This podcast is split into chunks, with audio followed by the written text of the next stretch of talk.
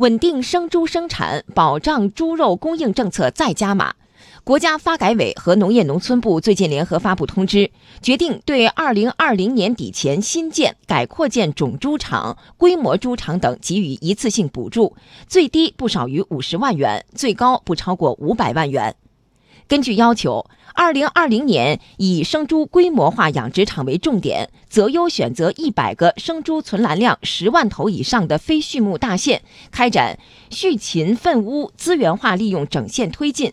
对符合条件的项目县，中央投资补助比例不超过项目总投资的百分之五十，最多不超过三千万元。对贫困县加大支持力度，中央投资的补助比例适当高于非贫困县。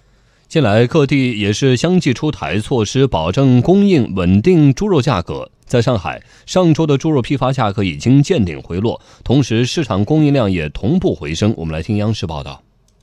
自从八月下旬猪肉价格明显波动以来，上海静安区的十八家菜场就组成了猪肉联盟，每个菜场都将一个专卖品牌猪肉的摊位转为平价柜，猪肉的零售价因此基本能与批发价持平。平价上这个价钱还可以。怎么个可以法呢？啊，根据市场上肉的涨价的话呢，消费他家的评价评价十九块钱，我们基本上还能接受。为平抑肉价，上海还在养殖、采购、批发、零售等多个环节出台了专项补贴措施，保供应、稳价格。